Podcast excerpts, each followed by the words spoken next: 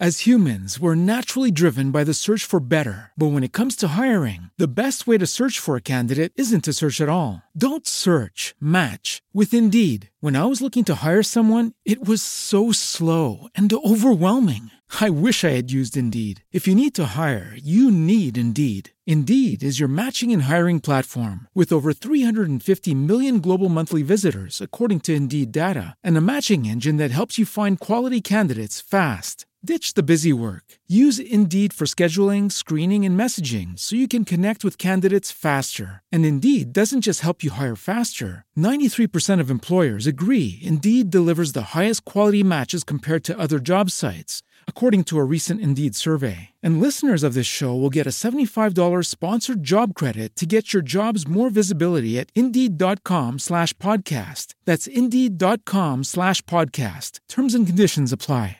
Judy was boring. Hello. Then Judy discovered ChumbaCasino.com. It's my little escape. Now Judy's the life of the party. Oh, baby, mama's bringing home the bacon. Whoa, take it easy, Judy. The Chumba life is for everybody. So go to ChumbaCasino.com and play over 100 casino style games. Join today and play for free for your chance to redeem some serious prizes.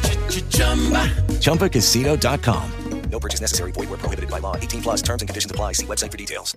En el episodio de hoy voy a responder ocho preguntas, voy a intentar ir directo al grano para que saques las conclusiones lo antes posible sobre categorías y sobre URLs. Soy Borja Girón, esto es SEO para bloggers, comenzamos.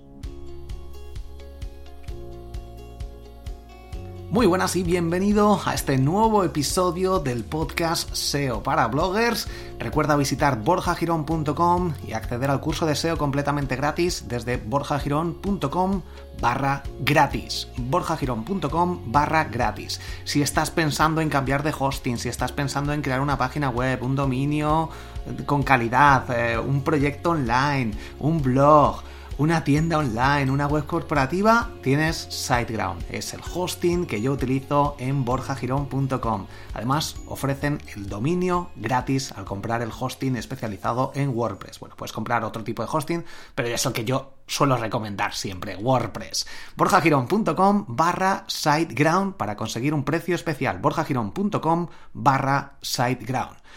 Y vamos con las preguntas. Recuerda que puedes mandarme tus preguntas directamente desde la aplicación por la que me estés escuchando. Deja un comentario si tienes ahí las preguntas, una pregunta y la responderé en próximos episodios o te respondo, suelo responder siempre a todos los comentarios y si no en borjagirón.com en el apartado de contactar puedes mandarme también ahí a través del formulario. Venga, la primera pregunta es un poco larga pero creo que es muy interesante. Me dicen, Llevo unos días dándole vueltas a un asunto relacionado con el SEO y las categorías. De las keywords más principales dentro de una web, ¿es mejor crear página o categoría?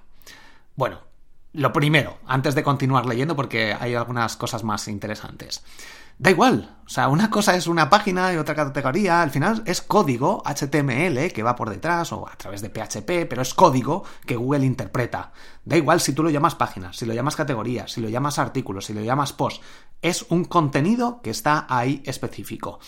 ¿Por qué se diferencia un poco? Más que nada para organizarlo nosotros, para dar organización al, al contenido, para que el usuario pueda encontrar algo más fácilmente y porque nosotros solemos poner las categorías en el menú, que es a lo que más importancia le damos para, sobre todo, una forma de estructurar el contenido, que sea más fácil para nosotros encontrarlo, para nosotros crearlo y para el lector encontrarlo. Pero al final son páginas con código, que da igual si lo llamas página, categoría, cómo lo estructura WordPress es lo único que tienes que diferenciar porque mostrará las páginas con una plantilla distinta y las categorías con otra plantilla. Pero al final es lo mismo, es contenido. Entonces, céntrate en el contenido. Eso es lo importante. No obstante, a la hora de poner categorías y a la hora de estructurarlo de una forma correcta, yo recomiendo elegir dos, tres, cuatro, cinco categorías como mucho. Si tienes una tienda online, intenta segmentar siempre lo máximo posible y luego poner subcategorías, pero cuantas menos mejor y elegir siempre el, 80-20, ¿no? estos productos que realmente se venden son los que les das prioridad, los que pones en el menú y el resto pones otros productos. O, le das una categoría inferior o lo medes todos en otras cosas. Pero céntrate en los productos que más se venden, en las páginas que más visitas tienen, en las páginas que más te interesa a ti promocionar porque tengas ahí un embudo. Entonces, bueno, visto esto, Eh, da igual si es mejor uno u otro. Depende de la, es, de la estrategia que tú quieras seguir, a lo que más importancia le quieras dar. Pero normalmente las categorías son más para organización. Eso es lo, normal. No se van a posicionar porque es más complicado. Se van a posicionar si buscas por marca, pero si buscas algo en general, algo que pones simplemente contenido, títulos, eh, etcétera, es más complicado posicionarlo y la gente no va a buscar directamente categoría SEO eh, o categoría SEO de Borja Girón. Va a buscar Borja Girón o SEO Borja Girón, entonces ahí sí que se posiciona. Pero son palabras o frases que se buscan poco, entonces da igual prácticamente. Es algo más organizativo. Pone por aquí una página con más de 2.000 palabras o una categoría donde ir metiendo post.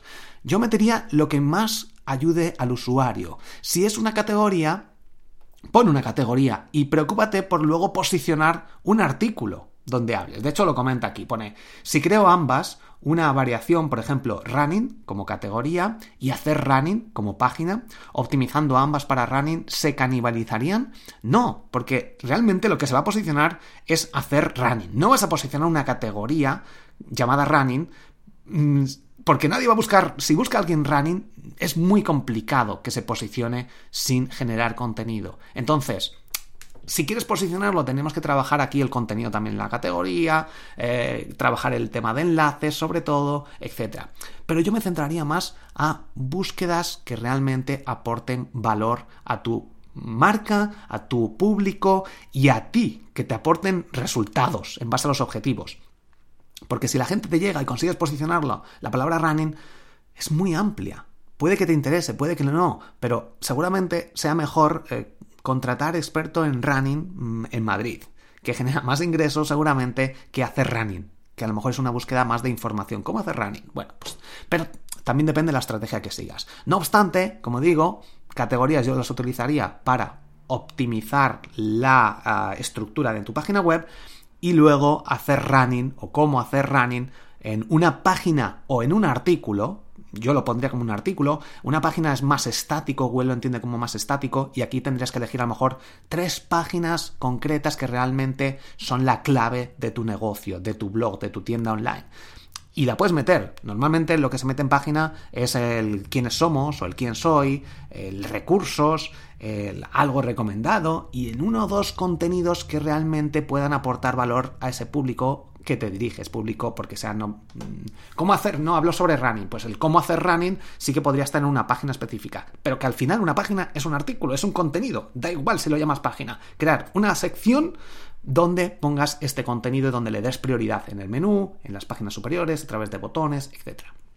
Entonces, por aquí optimizando ambas para se estarían canibalizando. Si hablas sobre exactamente lo mismo, pues sí, se canibalizarían. Entonces, ¿qué es esto de canibalización? Ya lo he hablado en algún episodio hace ya bastante tiempo, pero es básicamente crear dos contenidos en dos URLs, no lo llamemos página, categoría o artículo, da igual, dos contenidos que son prácticamente lo mismo, que dices lo mismo o que el título es lo mismo y que en uno hay contenido, entonces mm, es similar. No tenemos que hacer eso. No tiene sentido crear dos páginas iguales. Eh, por eso es muy importante el elegir bien qué contenido vamos a tratar en cada caso.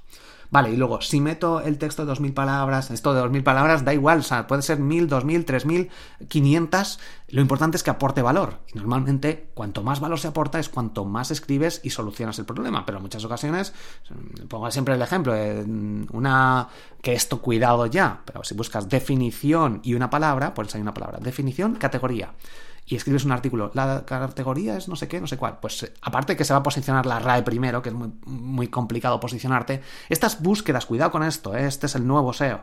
Las búsquedas cortas, si buscas sinónimo, categoría, Google ya, por ejemplo, o si buscas definición, Google te va a mostrar ya la definición sin tener que hacer clic y entrar en los artículos. Por tanto, las, los resultados directos, los resultados que encuentras en un párrafo y es la solución al problema, yo no crearía más contenido de este estilo. Crearía contenido realmente que hagas a la gente pensar, que hagas a la gente aprender algo, eh, algo a más largo plazo. No definiciones, no búsquedas informacionales mm, directas. Porque todo este contenido, el tiempo, la hora, etcétera, nos lo va a ofrecer Google directamente y muchas ocasiones va a quitar todos los resultados y nos va a quitar si nosotros vivimos de esto. Entonces, muy importante, intenta siempre buscar cosas que un robot no entendería, que, solo tú puedas explicarlo.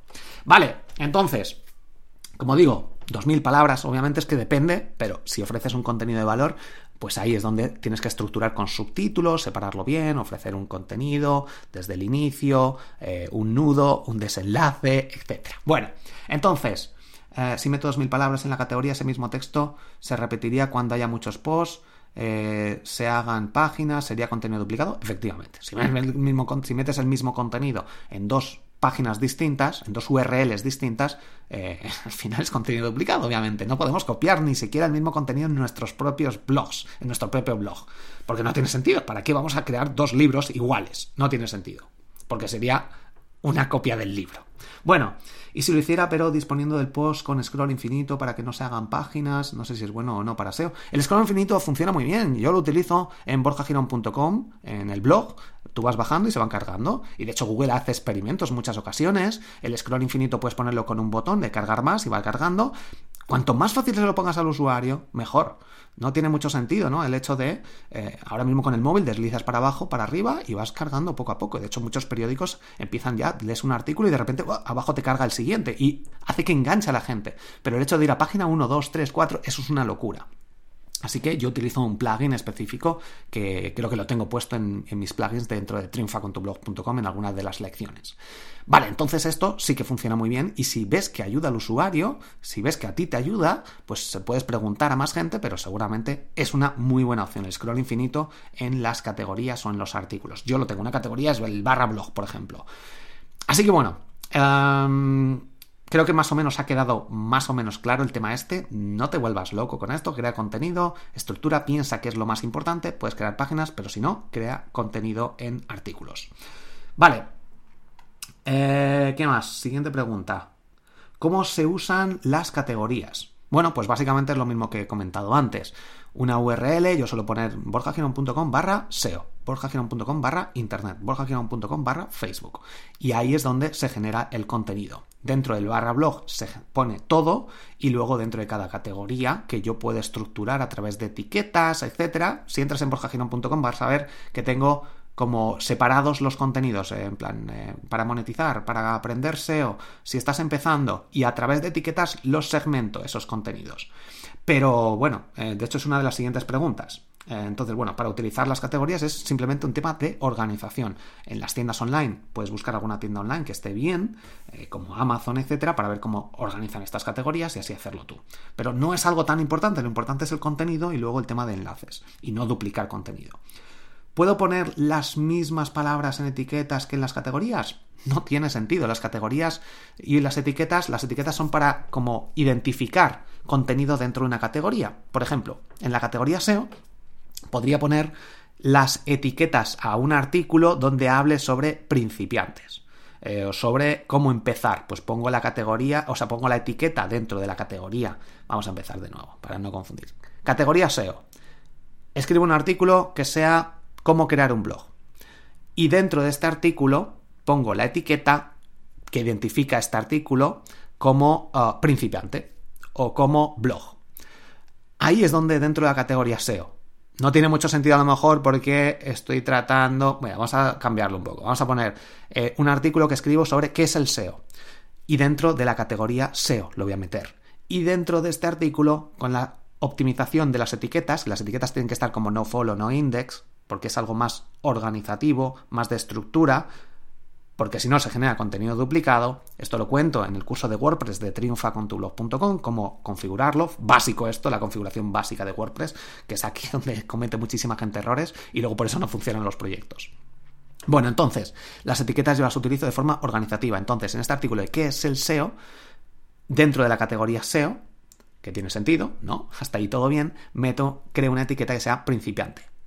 Entonces, esta etiqueta es como una especie de forma de etiquetar, de llevar a cabo una estructura donde luego si busco la etiqueta principiante, me aparecen todos los artículos que son para principiantes de SEO. Luego si pongo otra experto, otra etiqueta experto para cómo, em, no sé, SEO tecnológico para tu servidor. Bueno, pues aquí ya lo meto dentro de la categoría SEO y pongo la etiqueta experto o etiqueta servidores, por ejemplo. Así es como recomiendo yo utilizar.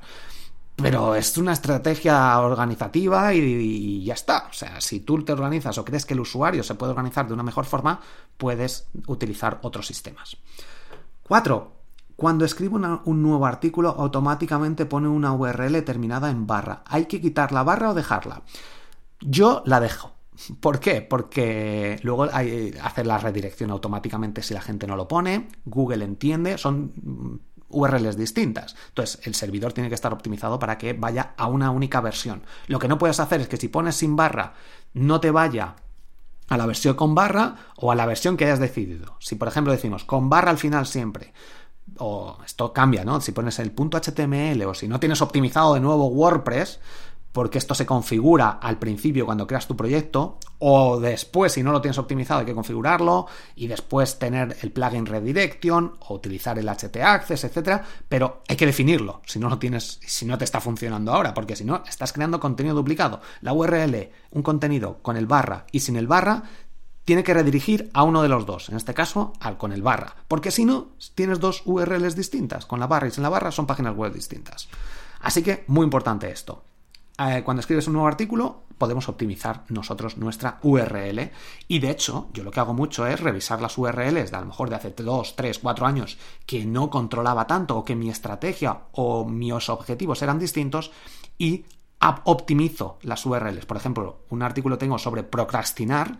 Antes me centraba en cómo no procrastinar y cómo trucos para no procrastinar. Y la URL, la URL era cómo no, cómo guion no guion procrastinar. Bueno, pues el tema de procrastinar lo toco exclusivamente ahí y no voy a tocarlo más. Eh, específicamente. Entonces lo que hice fue quitar todas las palabras, eh, artículos, etcétera, y dejé como borjagiron.com barra procrastinar, creo que es así, o dentro de internet barra procrastinar, que es donde meto todos estos artículos que no están relacionados con SEO o con estos temas. Entonces, quité todo el contenido, quité la URL y utilicé el plugin Redirection, que es el que utilizo yo para que de forma automática cuando optimizo una URL se redireccione de forma automática. Pero el barra, barra sí, barra no, lo hace WordPress y déjalo como está WordPress, pero verifica que te hace la redirección, si no habría que revisar el servidor. 5. Cuando se quiere poner el enlace a ese artículo en algún sitio, hay que poner la URL con la barra o sin la barra. Bueno, con la que hayas decidido. Esta es la pregunta continuando. Pero siempre con lo mismo. Y si pones sin la barra, tiene que redirigir a con la barra. La URL se crea, se puede cambiar o hay que dejarla. Se puede cambiar con el plugin Redirection, puedes hacer cambios y luego se hace los menos posible. No hagas una redirección y luego otra y luego otra. Muy importante esto. Vale, los menos cambios posibles, pero si quieres optimizar algo con el plugin Redirection, te hace las redirecciones oportunas de forma automática, activándolo, lo comento en una de las lecciones. En algunas páginas quiero hacer estructuras silo y con Yoast SEO, pone aquí by eh, pongo no indexar categorías. Cuidado, las categorías hay que indexarlas sí o sí. O sea, si no quieres indexar algo, no lo pongas. O sea, no tiene sentido el, el, hecho de una categoría. No, para que unas categorías sean más importantes que otras, estas no las indexo.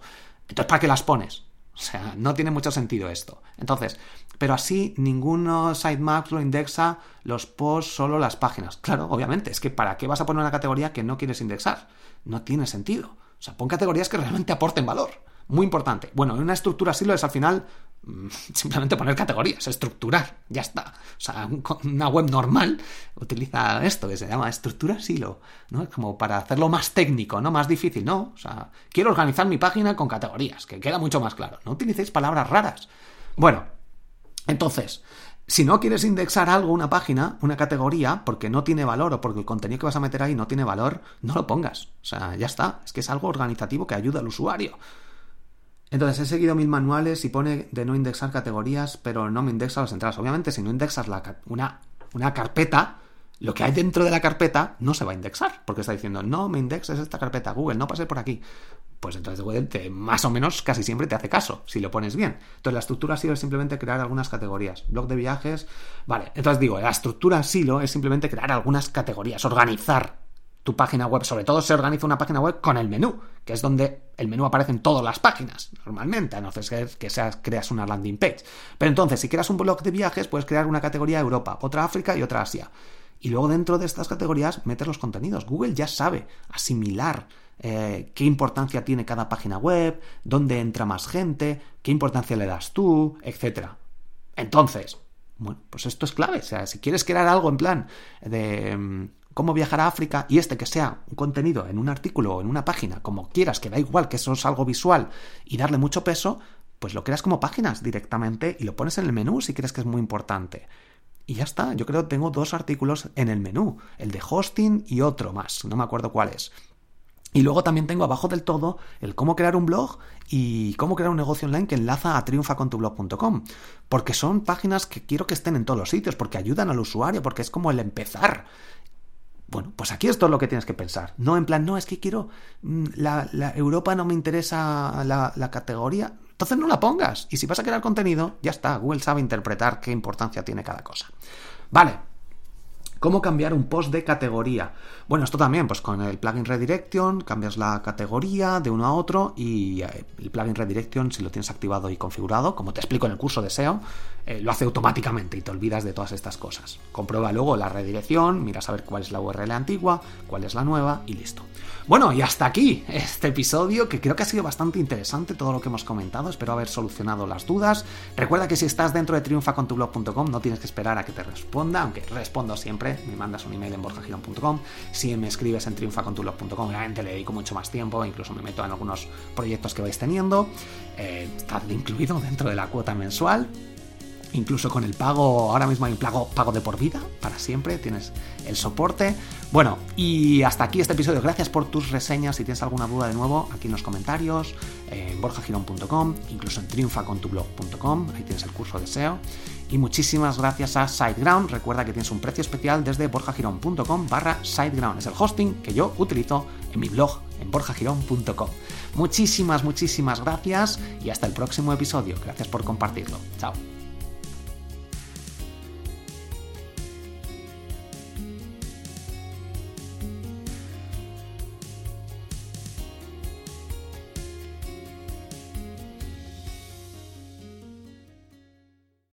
As humans, we're naturally driven by the search for better. But when it comes to hiring, the best way to search for a candidate isn't to search at all. Don't search, match with Indeed. When I was looking to hire someone, it was so slow and overwhelming. I wish I had used Indeed. If you need to hire, you need Indeed. Indeed is your matching and hiring platform with over 350 million global monthly visitors, according to Indeed data, and a matching engine that helps you find quality candidates fast. Ditch the busy work. Use Indeed for scheduling, screening, and messaging so you can connect with candidates faster. And Indeed doesn't just help you hire faster. 93% of employers agree Indeed delivers the highest quality matches compared to other job sites, according to a recent Indeed survey. And listeners of this show will get a $75 sponsored job credit to get your jobs more visibility at Indeed.com slash podcast. That's Indeed.com slash podcast. Terms and conditions apply. Okay, round two. Name something that's not boring. A laundry? Ooh, a book club. Computer solitaire, huh? Ah, oh, sorry, we were looking for Chumba Casino. That's right. ChumbaCasino.com has over 100 casino style games. Join today and play for free for your chance to redeem some serious prizes. ChumbaCasino.com. No purchase necessary. Full prohibited by law. 18 plus terms and conditions apply. See website for details.